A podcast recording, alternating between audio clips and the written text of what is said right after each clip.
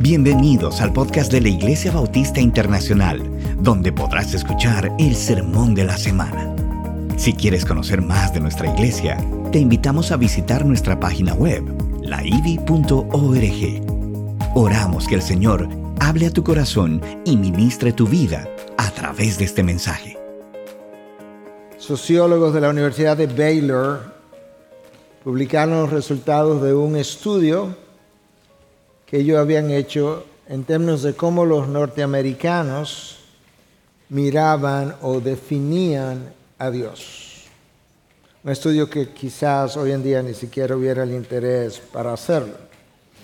Parte del estudio tenía que ver con una encuesta que había sido llevada a cabo por la empresa Gallup, que identificaba cuatro maneras diferentes de cómo el mundo, o cómo el mundo de Norteamérica, percibía la personalidad de Dios y cómo se eh, interrelaciona, interrelacionaba con el mundo. Los investigadores de Baylor recibieron o resumieron los resultados de esta manera. Un 31.4% creía en un Dios autoritario que estaba airado con los pecados del mundo y que se involucraba en los asuntos de la vida de cada criatura y en los asuntos del mundo.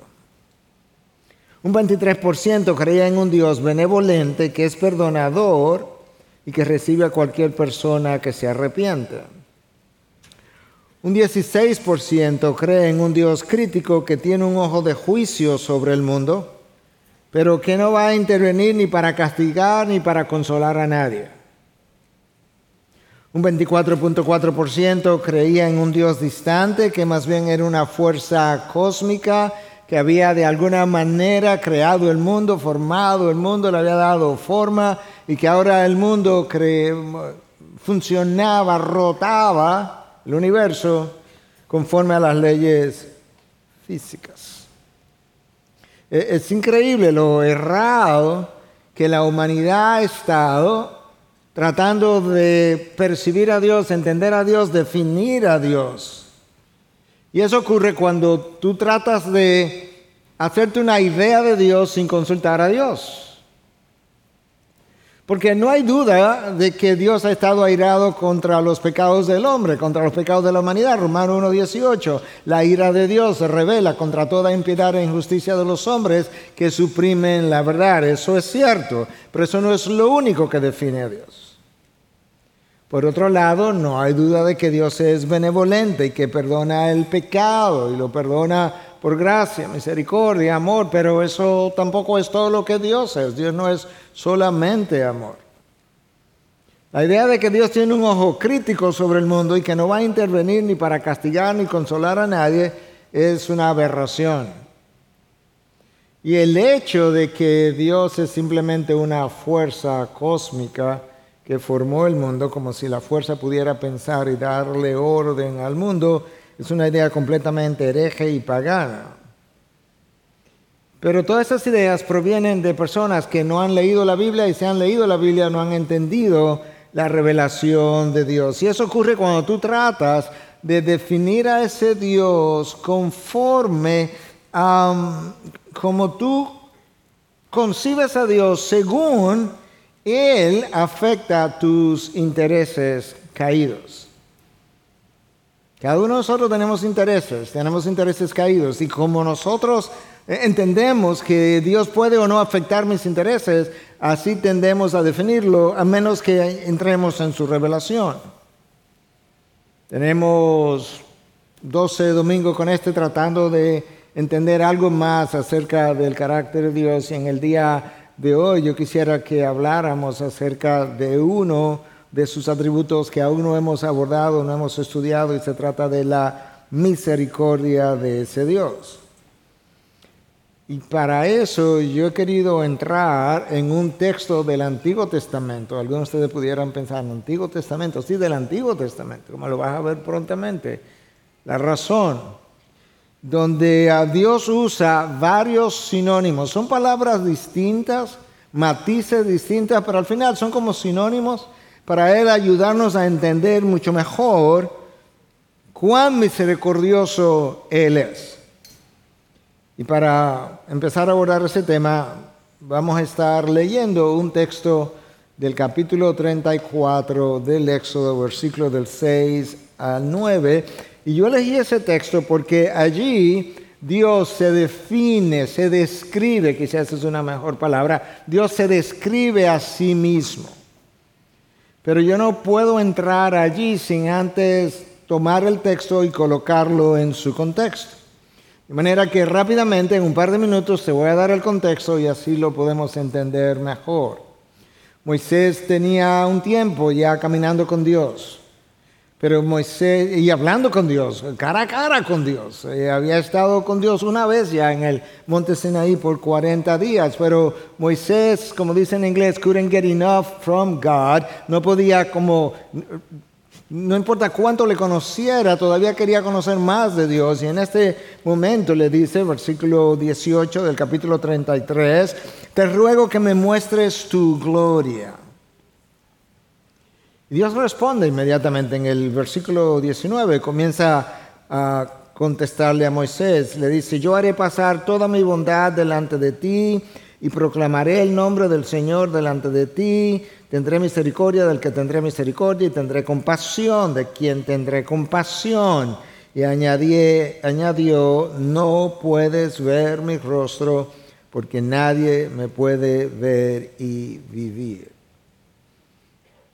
Dos versículos más adelante, estoy todavía proveyendo contexto, dos versículos más adelante, Dios le dice en el versículo 22, todavía en el capítulo anterior, el 33, y sucederá que al pasar mi gloria te pondré en una hendidura de la peña y te cubriré con mi mano hasta que yo haya pasado. Después apartaré mi mano y verás mis espaldas, pero no se verá mi rostro.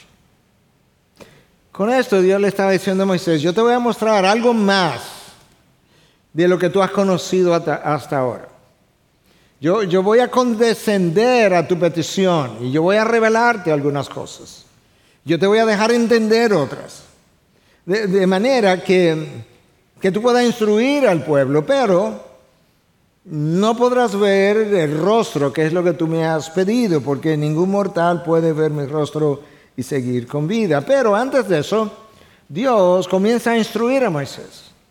Entonces, que yo pase delante de ti, hay algunas cosas que tú debes entender. Y la primera instrucción es, mira, tú necesitas ahora labrar las dos piedras que tú rompiste cuando te airaste, cuando viste al pueblo adorar el becerro de oro, esas dos piedras que yo labré y que yo inscribí, ahora tú tendrás que labrarlas. Y tendrás que escribir mis mandamientos también, en la medida en que yo pueda dictarte los mandamientos. Entonces esa era responsabilidad de Moisés en esta ocasión. Leemos eso en Éxodo 33, 27. Después que el, que, el, pueblo adoró el becerro de oro, Dios se había separado del pueblo, había mostrado su disgusto, su ira. Le dijo a Moisés que tomara la tienda del tabernáculo, la sacara de en medio del pueblo, estaba medio a medio, y el pueblo habitaba en un ángulo de 360 grados, y le dice, sácame el tabernáculo fuera del pueblo, ahora yo estaré fuera de ellos. Pero ahora, con esta nueva petición de Moisés y esta condescendencia de Dios, obviamente Dios estaba mostrando que una vez más, él estaría o estaba dispuesto a restablecer su relación con su pueblo. Segunda instrucción, versículo 2 del 34, prepárate pues para la mañana y sube temprano al monte Sinaí y allí preséntate a mí en la cumbre del monte. ¿Notaste cómo comienza la segunda instrucción? Prepárate. No, subas aquí como que me levanté y me fui corriendo a encontrarme con Dios. No, no, tú te preparas primero. Preparación es requisito para comunión. A decir eso otra vez. Preparación es requisito para comunión. Hermano, tú necesitas venir cada domingo con una disposición de corazón, de mente, de espíritu, de voluntad hasta de conducta, de, querer encontrarte con Dios vía su palabra, en medio de su pueblo. Tú necesitas esa preparación, yo también. Y quizás en ocasiones no hemos encontrado esa presencia manifiesta porque no ha habido preparación suficiente. Tercera instrucción, cuando tú subas, asegúrate de que nadie venga contigo. Es más, asegúrate que ni siquiera los animales se acerquen al monte durante este encuentro. Ahora que todo ha sido preparado, ahora que todas las instrucciones han sido dadas, ahora podemos leer el texto para el día de hoy, Éxodo 34, versículo del 6 al 9. Entonces pasó el Señor por delante de él y proclamó, el Señor, el Señor, Dios compasivo y clemente, lento para la ira y abundante en misericordia y verdad que guarda la misericordia a millares, el que perdona, escucha, el que perdona la iniquidad, la transgresión y el pecado, y que no tendrá por inocente al culpable, que castiga la iniquidad de los padres sobre los hijos y sobre los hijos de los hijos hasta la tercera y cuarta generación. Moisés se apresuró a inclinarse a tierra y adoró. Y dijo, si ahora, Señor, yo he hallado gracia ante tus ojos, vaya ahora el Señor en medio de nosotros, porque el pueblo, aunque el pueblo sea terco, perdona nuestra iniquidad y nuestro pecado y tómanos por posesión tuya. En el texto que yo acabo de, leer hay seis o siete atributos que Dios proclama ante Moisés para describirse a sí mismo. Dios consideró esta autodefinición tan vital que la repitió con las mismas palabras en el Antiguo Testamento. Escucha, Nehemías 9:17, el Señor es clemente y compasivo y lento para la ira. Salmo 86, 15. Mas tú eres un Dios compasivo y lleno de piedad, lento para la ira y abundante en misericordia y verdad. Salmo 103, 8. Compasivo y clemente es el Señor, lento para la ira y grande en misericordia. Salmo 145, 8, clemente y compasivo es el Señor, lento para la ira y grande en misericordia. Joel 2.13, volver ahora al Señor vuestro Dios. ¿Pero por qué, Joel? Porque Él es compasivo y clemente, lento para la ira, abundante en misericordia. Jonás 4.2, Jonás, de toda la gente, Jonás, Sabía yo que tú eres un Dios clemente y compasivo, lento para la ira y rico en misericordia. Dios enfatiza una y otra vez a través de múltiples pasajes cómo Él es. En el Antiguo Testamento y luego la gente quiere hablar del Dios airado de dicha revelación. Dios comienza su autorrevelación en este texto proclamando su nombre, el Señor, el Señor, con letra todo mayúsculas. Eh, eh, la palabra ahí que en el original es Jehová, Jehová, o Yahweh, Yahweh, o Yahvé, Yahvé. Ese fue el nombre que Moisés, que Moisés recibió de parte de Dios cuando Moisés preguntó y cuando vaya donde los israelitas y me preguntan quién te, quién te envió, le dedicamos todo un sermón a explicar lo que estaba detrás de ese nombre. Y Dios le dice, yo soy, yo soy el que soy. Dile, yo soy, me ha enviado. Y con ese nombre dijimos en esa ocasión que Dios estaba um, estaba revelando el hecho de que él tenía vida en sí mismo, que no depende de nada ni de nadie, el Dios que se suple, por así decirlo, a sí mismo. Y ese era el Dios que ellos iban a necesitar en el desierto, porque en el desierto no hay nada, no hay agua, no hay alimento, no hay sombra, no hay árboles, no hay, no hay ciudades, no hay pueblo. Yo necesito un Dios que se pueda suplir él mismo, por así decirlo, porque entonces Él podrá suplirnos a nosotros todas nuestras carencias. El Dios eterno, e-, eso está detrás del nombre. El Dios que no envejece, que no se cansa, que no se gasta. El Dios que al final de los 40 años en el desierto sería el mismo Dios que al principio de los 40 años. Con el nombre yo soy, yo soy el Señor, el Señor. Dios no simplemente le estaba revelando a Moisés cómo referirse a él. No, no, no, no. Estaba, estaba revelándole a Moisés algo de su esencia, como vimos en ese mensaje ya de hace varios domingos atrás. Pero inmediatamente Dios se identifica por su nombre. Él comienza a definir cosas que el pueblo necesitaba entender y que tú y yo necesitamos entender. Y entonces él comienza con esta serie de palabras muy similares, casi sinónimas a las que ya yo me referí. Escucha cómo él comienza. compasivo y clemente. Wow. Compasivo. esa es la, la cualidad en nuestro Dios que hace que Él sienta por sus criaturas. Nota que ni siquiera dije por sus hijos. No, no, no, por todas las criaturas. Él alimenta a las aves. Y ellas no se preocupan, como el mismo Cristo las usó de ejemplo, de que van a comer. Dios tiene compasión del inconverso. Dios tiene quizás todavía más compasión de aquellos que somos sus hijos, pero Él empatiza, esa es la palabra, Él empatiza con nuestras luchas sobre todo de aquellos que somos sus hijos, nuestro dolor. Él tiene empatía por las cosas que tú y yo tenemos que atravesar. De hecho, para aquellos que ya le hemos recibido como Señor y Salvador, esto es lo que el autor de Hebreo nos dice en 4.15, que no tenemos un sumo sacerdote que no pueda compadecerse de nuestras flaquezas.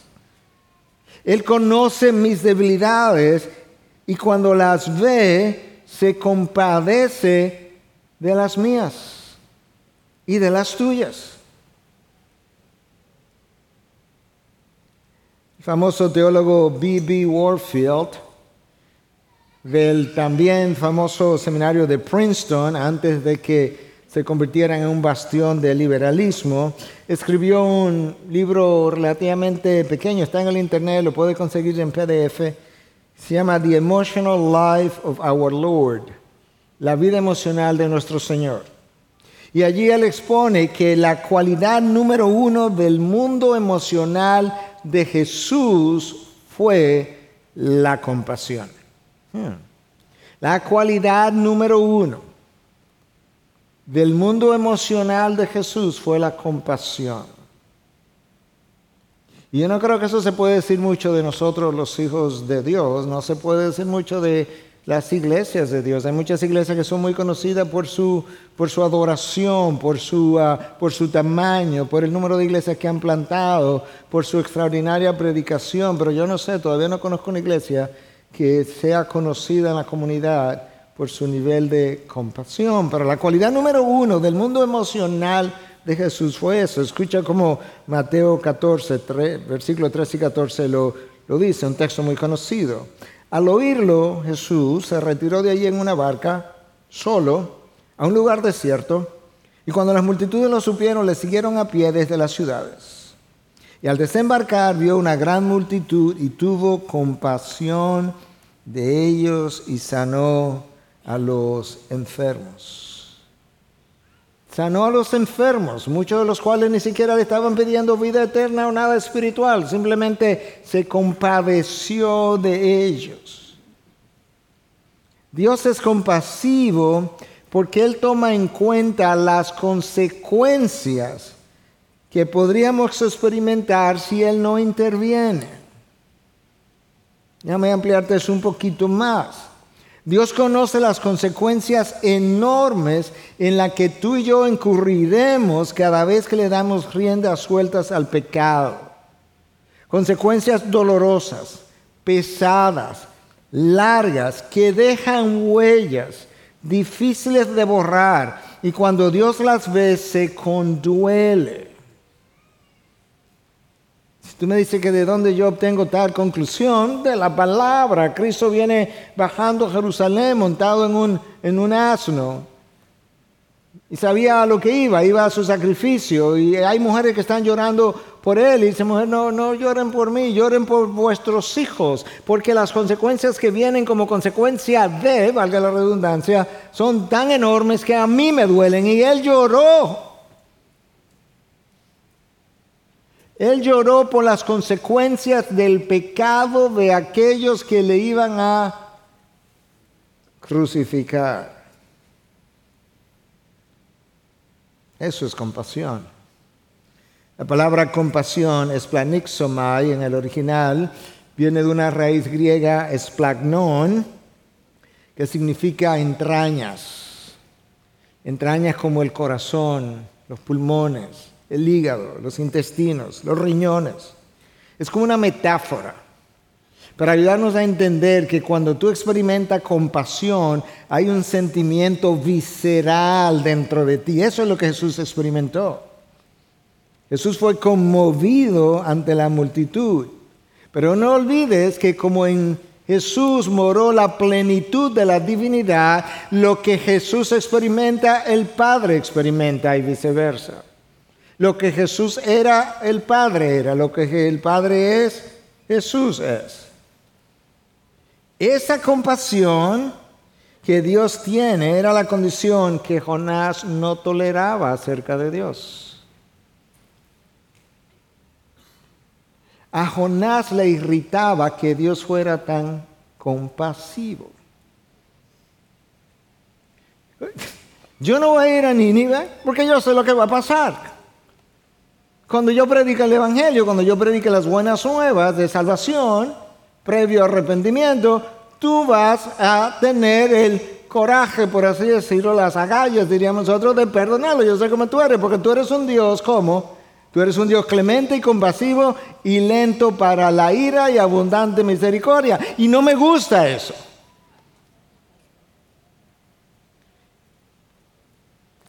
Y si eso era verdad, Dios tuvo razón para quitarle la vida más de una vez a Jonás. Por considerarse superior a otros, por considerarse digno de perdón, pero otros no, por la dureza de su corazón y por su ira contra Dios mismo. La misma condición que Jonás, que a Jonás no le gustaba de Dios, es la inclinación del corazón que Dios tuvo que tener hacia él para tolerarlo. Pero Dios no solamente dice que Él es compasivo en Éxodo 34, sino que Él es clemente. La, palabra clemente eh, implica lleno de gracia. No hay una palabra exacta en el hebreo para gracia, como sí tenemos en el Nuevo Testamento.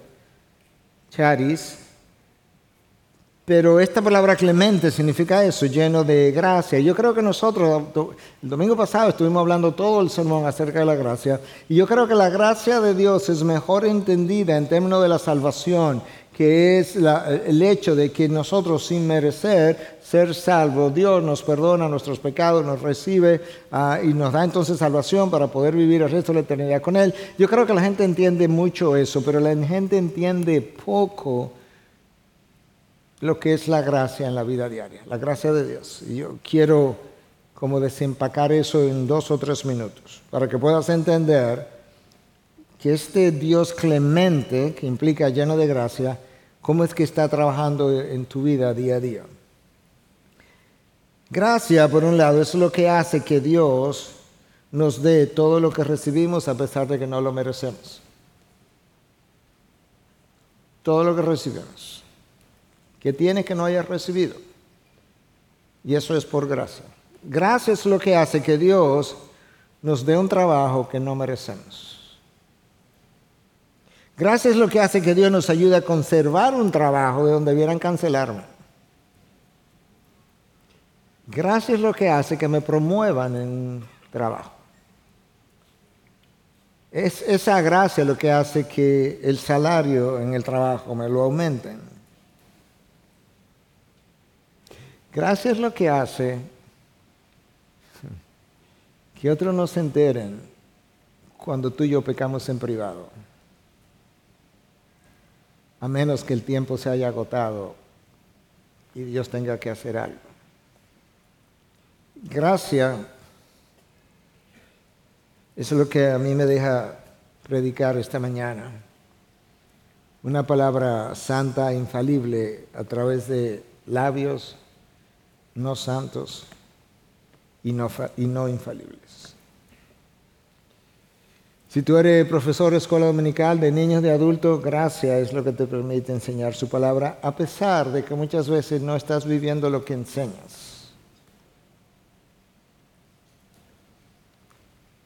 Gracia es lo que ha hecho, si tú eres pastor, anciano, diácono, cualquier otra cosa, que tú estés ujier, uh, líder del grupo pequeño, gracia es lo que te ha permitido llegar allí.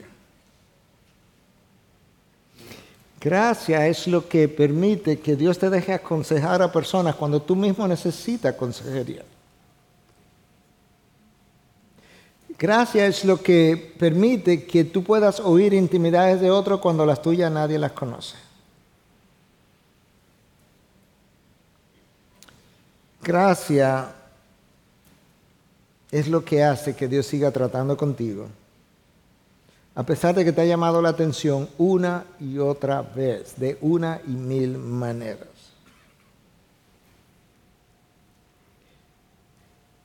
Lleno de gracia, es lo que está detrás de la palabra clemente, compasivo y clemente.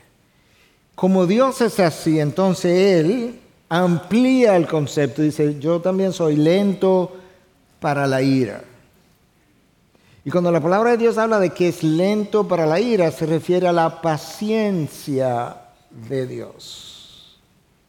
De hecho, Pablo en Romanos 15:5 llama a Dios el Dios de la paciencia. Wow. La semana pasada vimos cómo Pedro llama a Dios el Dios de toda gracia, ahora Pablo llama a Dios el Dios de la paciencia. Y déjame, déjame leerte esto literalmente como lo, lo puse en palabras. Cuando hablamos de la paciencia de Dios, nos referimos a la disposición del corazón de Dios. Escucha, que odiando el pecado puede esperar por largos periodos de tiempo en búsqueda del arrepentimiento del hombre. Hermanos, hay cosas que a ti te disgustan y hay cosas que a mí me disgustan también. Es posible que haya cosas que en mí que a mi, a mi esposa le disgustan y viceversa.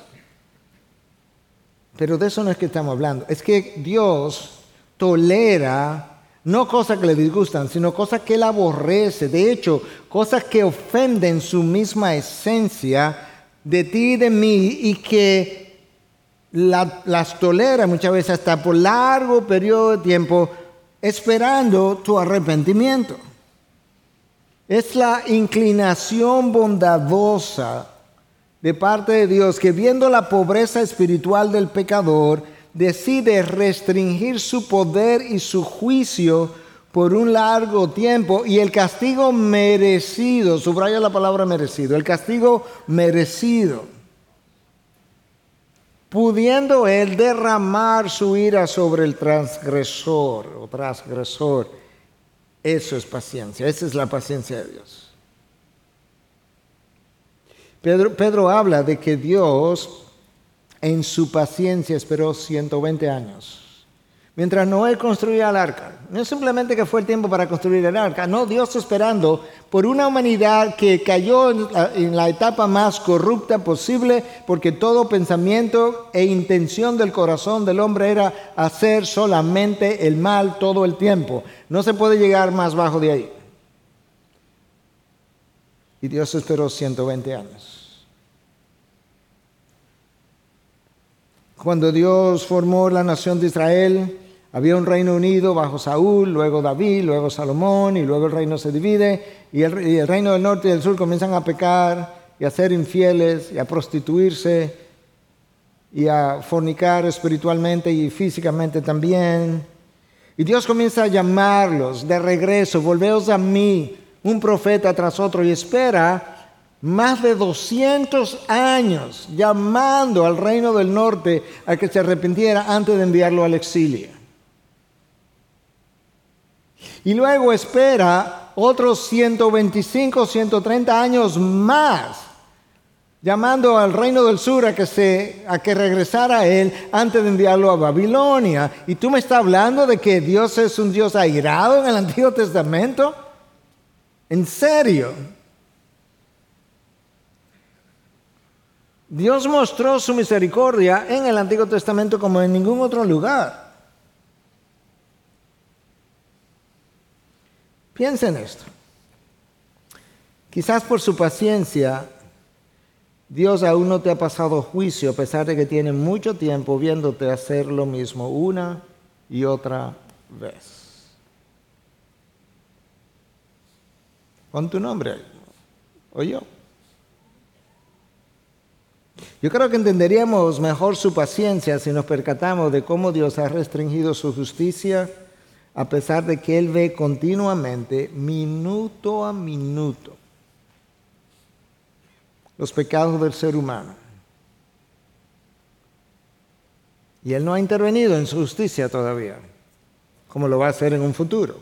Dios ve minuto a minuto cada violación sexual, cada niño de meses de unos añitos siendo violado. Dios lo ve.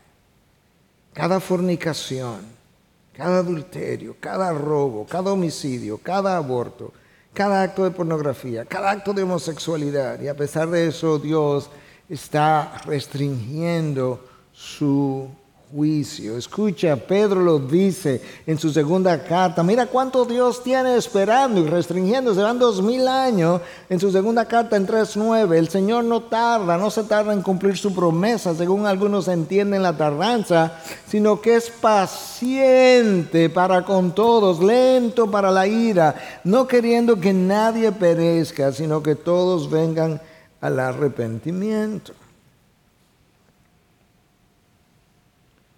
Hermano, piensa en esto también. Quizás tú no has venido a los pies de Cristo. Pero si viniste a los pies de Cristo, piensa cuántos años antes de venir viviste de espalda a Dios. O si ya viniste a los pies de Cristo, piensa cómo ya habiendo venido, has irreverenciado su nombre, cómo has ignorado su santidad, y cómo Dios ha esperado pacientemente. O hasta el día de hoy para que te devuelvas y le entregues su vida, o hasta el día en que le entregaste tu vida cuando lo hiciste, o hasta el día de hoy porque ya siendo su hijo, también lo has irreverenciado y en su paciencia Dios ha esperado hasta hoy. Yo creo que nos ayudaría a comprender mejor la paciencia de Dios si meditáramos acerca de cómo Dios tolera que millones de personas todos los días incurran en actos que Él odia. Dios ha revelado con ese mismo vocabulario que Él odia, Él aborrece, Él detesta el pecado. Y Dios ha tolerado la maldad de ese hombre hasta el día de hoy. Como te decía, una cosa es tolerar algo que te disgusta y otra cosa es tolerar algo que tú repeles. Y eso es como Dios lo ha hecho. Yo creo que nos ayudaría a entender su paciencia cuando considera que Dios tiene la habilidad, el derecho, el poder, la, la autoridad para castigar la maldad inmediatamente, tan pronto un pecador incurre en una falta como lo hizo con Ananía y Zafira, pero no lo está haciendo así. ¿Y por qué, pastor? Porque Dios es lento para la ira, porque Dios es paciente, porque Dios en su paciencia está tratando de llevar al hombre al arrepentimiento a través de su bondad. Eso es exactamente lo que Pablo le dice a los inconversos en Romanos 2, pero por aplicación a nosotros también. Escucha, Romanos 2, versículo 4, porque eso es importante. Nosotros pudiéramos, al igual que el inconverso, haber estado pecando por dos, tres, cuatro años, ignorando la paciencia de Dios. Y Dios dice, o Pablo escribe por inspiración de Dios en 2.4 de Romanos, es una pregunta, ¿o tienes en poco las riquezas de su bondad, tolerancia y paciencia, ignorando que la bondad de Dios te guía al arrepentimiento? ¿Tú, estás entendiendo lo que Pablo hace. Pablo dice, Pablo no se está refiriendo a la amenaza de juicio que Dios tiene como la espada de Damocles que, que colgaba sobre la cabeza, ¿verdad?, de esta persona. No, Pablo dice, no entiendes que es la tolerancia y la bondad de Dios y su paciencia que están tratando de guiarte a que te arrepienta. No, no, no, hagas caso omiso de ese tiempo, porque es como una burla de, es como decirle a Dios, hey, tú amaga pero no da.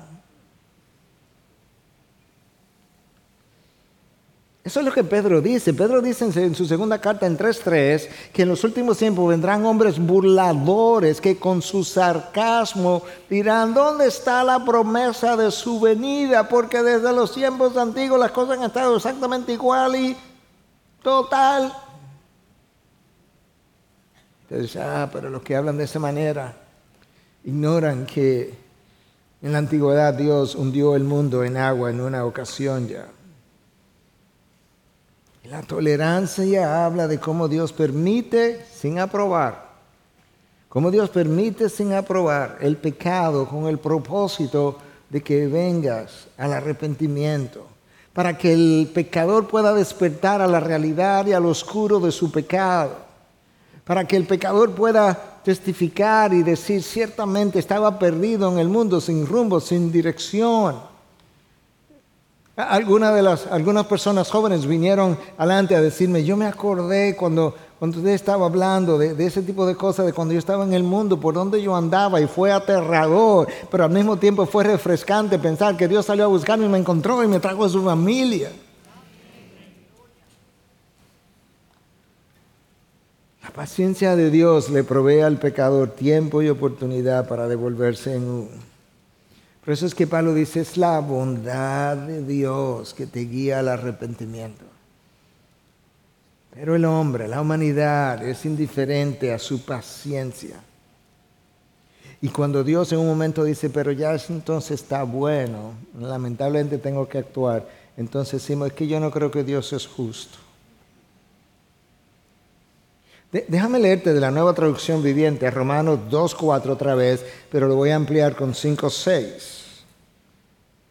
Escucha. Pero trata de escucharlo como con palabras de ternura de un apóstol que supo llorar por las ovejas. Escucha, Pablo. ¿No te das cuenta de lo bondadoso, tolerante y paciente que es Dios contigo? ¿Acaso no significa ¿Acaso eso no significa nada para ti? ¿No ves que la bondad de Dios es para guiarte a que te arrepientas y abandones tu pecado? Pero eres terco y te niegas a arrepentirte y abandonar tu pecado. Por eso vas acumulando un castigo terrible para ti mismo. La nueva Biblia de las Américas dice, estás acumulando ira para ti en el día de la ira. La nueva traducción viviente dice, pues se acerca el día de la ira en el cual se manifestará el justo juicio de Dios. Él juzgará a cada uno según lo que haya hecho.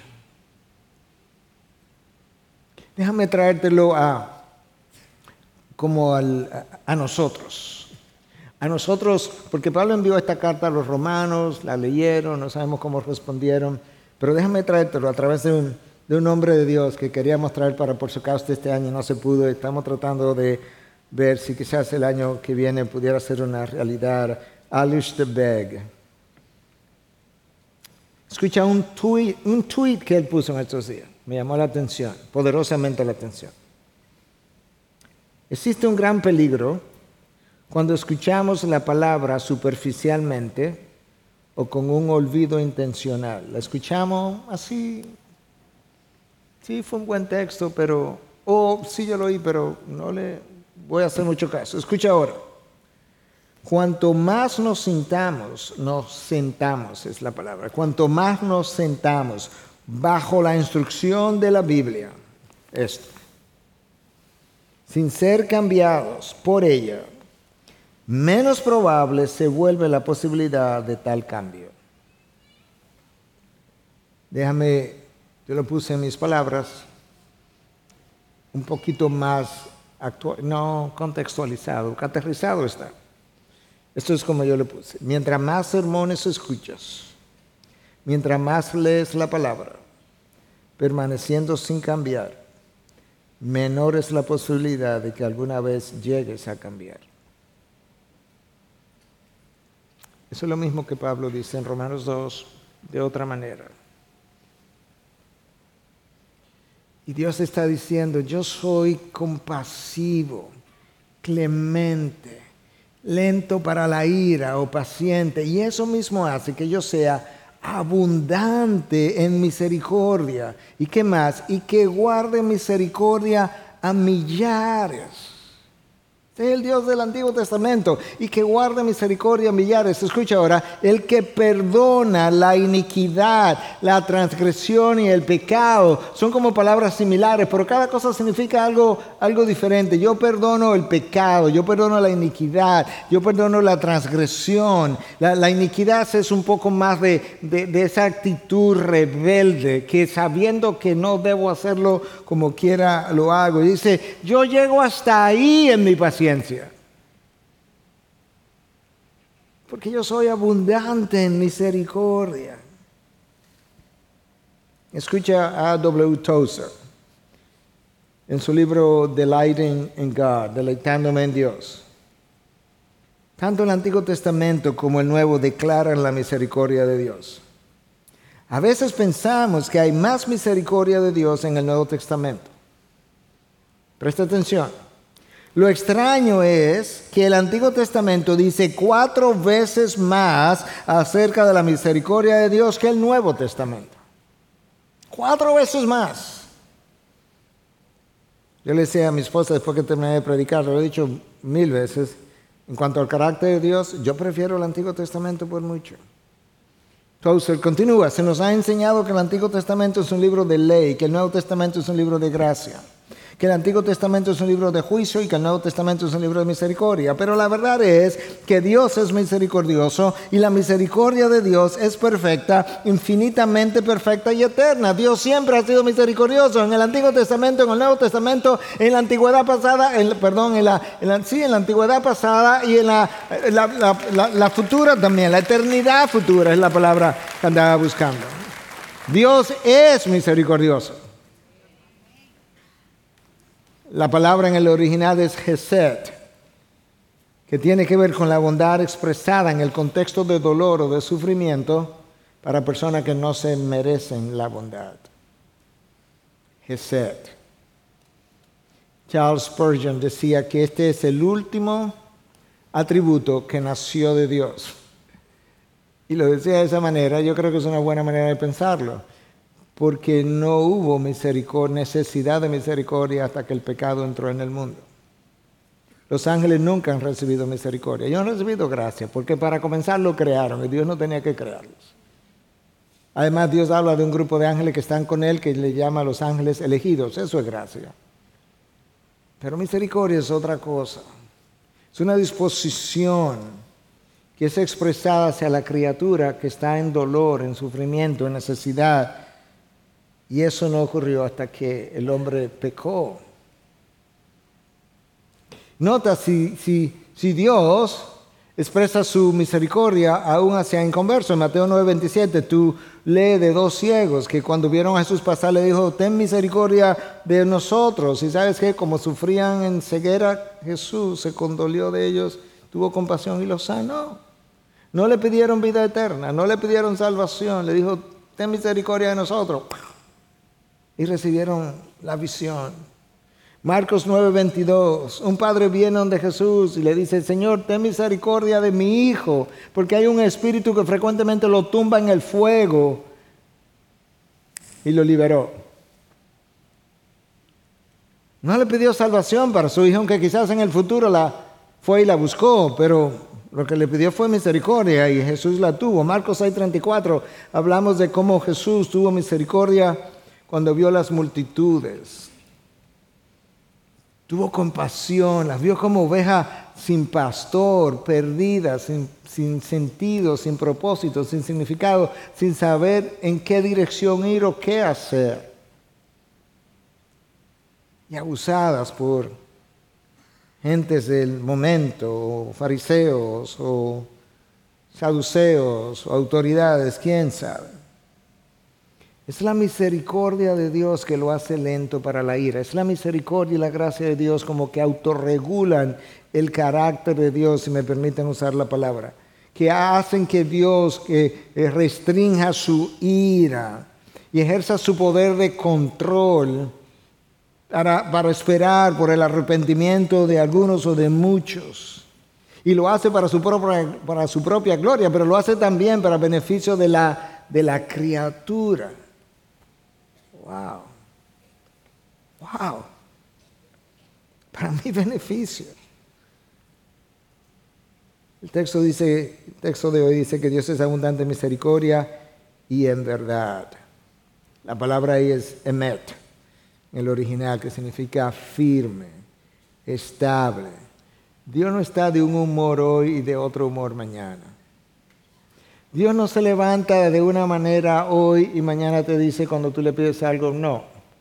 ¿Y por qué no? No, ¿por qué no? Padre, pero ¿por qué no? ¿Por qué no? Padres han hecho eso, no Dios. Padres han hecho, en ocasiones han dicho, ¿y por qué no? Porque no me da la gana. No, Dios no es así. Eso no es parte de esa verdad que es parte de la esencia. Dios es confiable es fiel, es alguien en quien tú puedes confiar. En el Salmo 31.5, eh, Él es llamado el Dios de verdad, es algo que es en su misma esencia. Esa es la razón por la que Dios odia labios mentirosos, Proverbios 6. Dios odia labios mentirosos. ¿Por qué? Porque es tan contrario a lo que yo soy. Cristo vino y dijo, yo soy el camino, la verdad y la vida. Pero no solamente odio labios mentirosos por eso, es que yo sé lo que la mentira hizo cuando todo comenzó en el jardín del Edén. La mentira destruyó todo y la mentira continúa destruyéndolo todo. No hay nada que comience con mentira que pueda terminar bien porque no me tiene a mí detrás. Y yo odio las consecuencias del pecado. ¿Cómo la odia? Porque soy compasivo, porque soy clemente, porque quiero expresar misericordia aún hacia las criaturas en general. Por eso es que la, mentira es sofocante. Es como cuando tú tomas un pez y lo sacas del agua y él está dando eh, aletazo porque se está sofocando. Y ahora la pregunta es, yo menciono eso por lo siguiente, es a propósito, pero es para traer el contraste.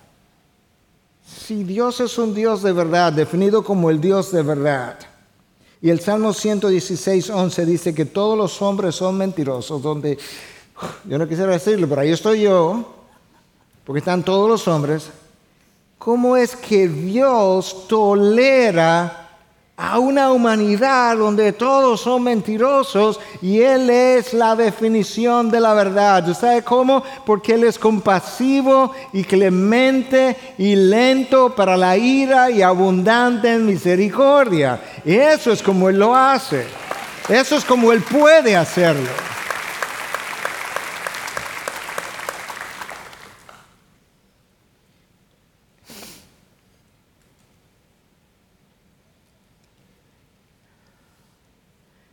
Y ese Dios de verdad agrega que Él no tendrá por inocente al culpable. Pero, espérate, espérate, antes de que tú vayas muy rápido. Esa es la explicación de la cruz. Esa es la explicación de el glorioso intercambio que cantamos. Porque cuando su hijo dijo, yo tomo el pecado, la maldad, la transgresión, la iniquidad de Miguel, Dios Padre dijo, culpable. Y como yo no voy a tener por inocente al culpable, tú pagas. Esa es la realidad. Y él pagó. Y luego podemos entonces decir, esta es la razón también porque la palabra habla de que Dios traerá todo a juicio.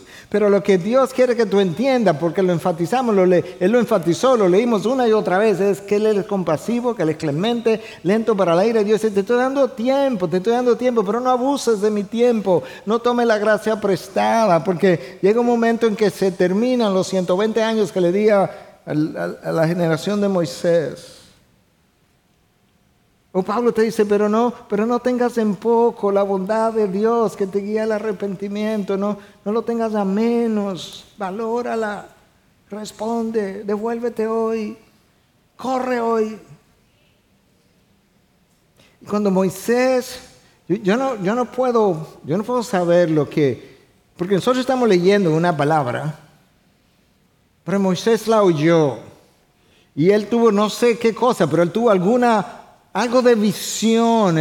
Él, vio cosas también. Y yo no me imagino todo el entendimiento que Moisés tuvo. Yo puedo especularlo, imagino que sí, pero creo que tuvo un mayor entendimiento que lo que yo estoy teniendo hoy de esas palabras, de un Dios compasivo, clemente, lento para la ira abundante misericordia. Y cuando Moisés entendió eso, el versículo 8 del capítulo 34 que leímos dice, Moisés se apresuró a inclinarse a tierra y adoró. No fue como que Moisés se sintió, se quedó ahí pensando, ¿y ahora cómo respondo? No, Moisés se apresuró a postrarse delante de lo que él acababa de oír y de ver. Esa es la respuesta natural cuando tú ves a Dios por lo que Él es. Moisés no tuvo que tomar un curso en cómo se adora a Dios. Cuando comenzamos la iglesia yo enseñé varias veces un curso acerca de la oración, tratando de enseñar a la gente a adorar a Dios y después yo me di cuenta de lo tonto que yo era, que no, que a la gente no se le enseña a adorar a Dios, a, la gente se le enseña a conocer a Dios. Y la respuesta natural de conocer a Dios es una vida de adoración, rendida a sus propósitos, a su carácter, a lo que Él es, a su gracia, a su misericordia, a su amor, a su santidad. Hermano, escucha esto de, la, de la forma más pastoralmente posible que me puedas escuchar.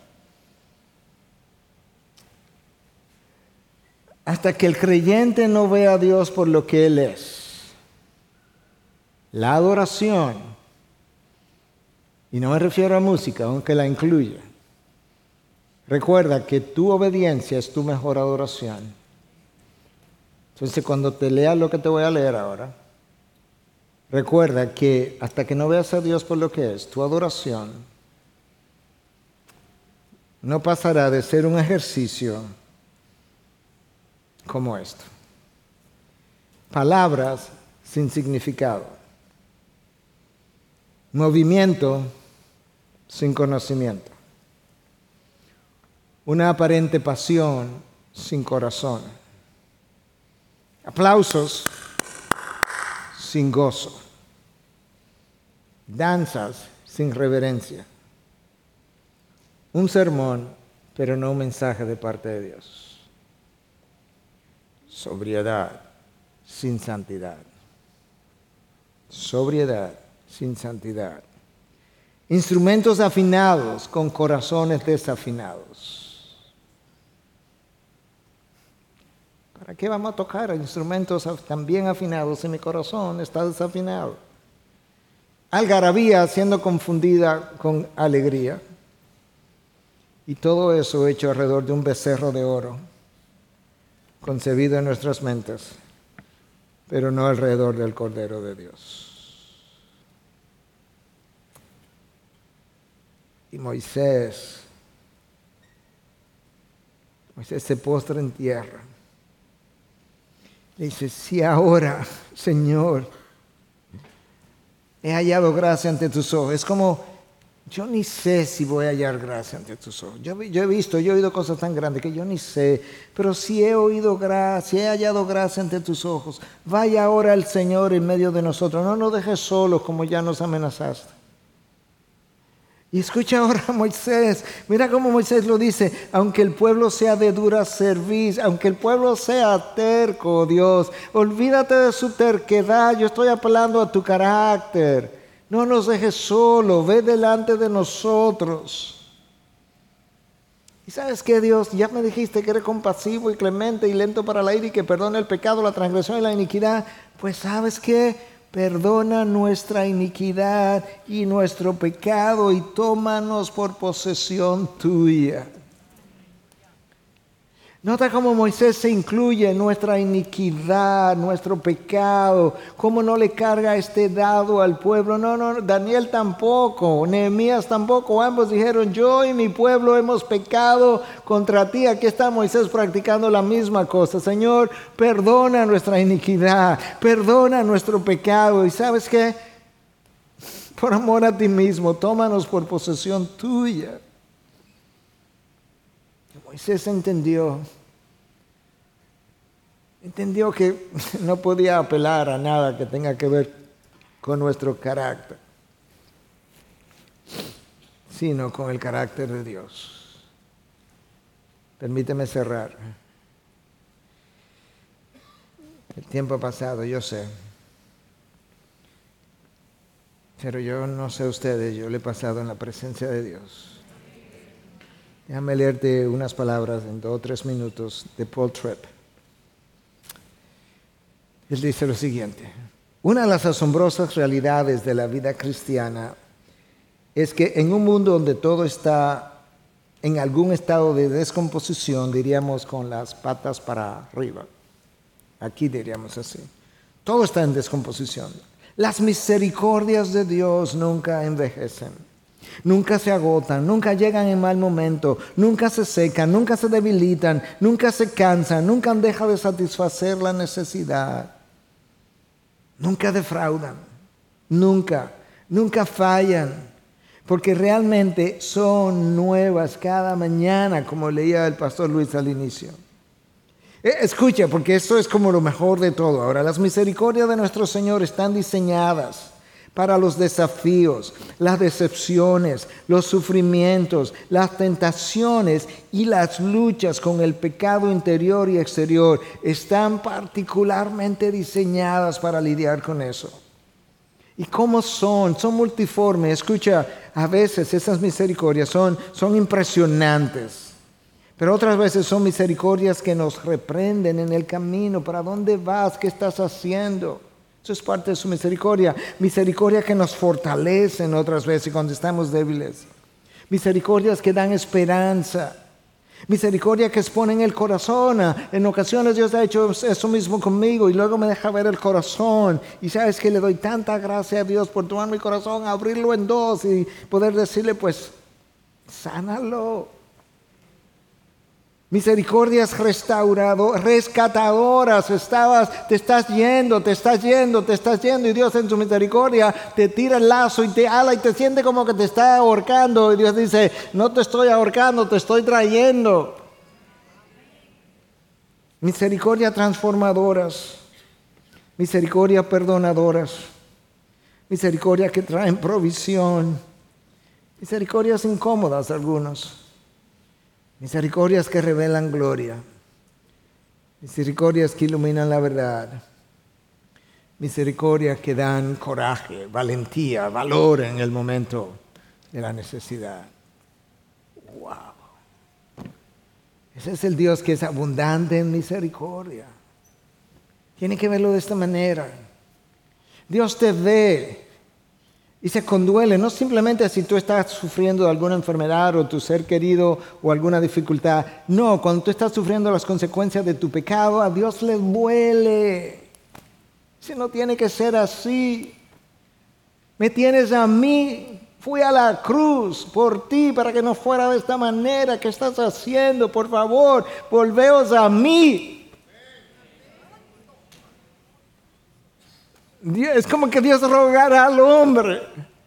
El Dios creador rogándole a la criatura. Y cuando no lo hace Él directamente, lo hace a través de nosotros. Pablo lo dijo como si Dios rogara a través de nosotros, reconciliados con Dios.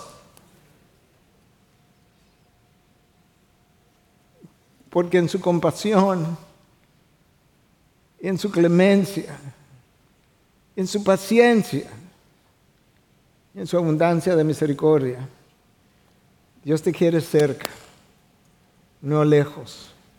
Te quiere sano, no enfermo. Te quiere perdonado, no en pecado. Te quiere fortalecido, no débil. Te quiere seguro, no vulnerable. Te quiere gozoso, no triste. Te quiere perdonado, no hay necesidad de perdón. Te quiere como Él y no te quiere como tú eres porque para eso Él murió, para hacerte como Él es. Padre, gracias. Dios, mis pecados, nuestros pecados son muchos, muchos, muchos, y han sido grandes en ocasiones, pero tu gracia es mayor. Señor, nosotros venimos de ti como pueblo a pedirte que tú renueves, que renueves tu obra sobre nosotros. Que nos dé arrepentimiento, que nos mueva el arrepentimiento, que nos haga llorar nuestro pecado, que nos haga reconocer nuestro pecado, que nos haga reconocer nuestra descomposición, que nos haga reconocer que estamos muy, muy decompuestos y tú nos, nos llamaste, venimos a ti, nos sanaste. Y luego nosotros volvimos a descomponer el mismo mundo que ya tú habías compuesto otra vez en el interior. Perdónanos, oh Dios. Restaura mis pies. Rescátame del camino hacia donde voy o el que estoy. Devuélveme de mi derrotero hacia el abismo. Y mira si todavía tú no has entregado esa vida al Señor y Dios te ha revelado por su Espíritu que todavía tienes o andas, practicas la oscuridad, llámase el pecado Dios te dice, yo perdono. Aún hoy yo perdono. Si Dios ha puesto deseo en ti de arrepentimiento, no, no endurezca el corazón y oye, oír hoy su voz. Responde a su gracia, a su bondad, a su oferta de perdón. Dile, Señor, gracias por Cristo, gracias por su sangre. Gracias por convencerme de mi necesidad de perdón. Perdóname, yo soy un, soy un pecador, pero me dice, dice tu palabra que tú eres un gran salvador. Y voy a apelar a ti, oh Dios, a tu misericordia y bondad. Y te voy a decir, perdóname, yo no merezco perdón, yo lo sé, hoy lo aprendí, o quizá hoy me recordé, pero yo lo afirmo, yo no merezco perdón, pero yo no estoy diciendo que lo merezco, yo lo que sé que tú eres un, Dios de abundante gracia. Llame de tu gracia y de tu misericordia. Y ayúdame a recordar para el resto de mis días la cruz de Cristo en favor mío, en favor de mi, eh, de mi pecado, en favor de mi perdición, para que pueda ser salvo y que eso me lleve a amarte más, a obedecerte mejor y a seguirte mejor. Y ayúdame entonces a enseñar a los hombres acerca de sus transgresiones, porque ya conocí de las mías y de dónde ser sanado de las mías. Pues ayúdame a enseñar a otros acerca de las de ellos y cómo ser sanados de ellas. En Cristo Jesús te lo pedimos. Su pueblo dice, amén, amén. Bendiciones.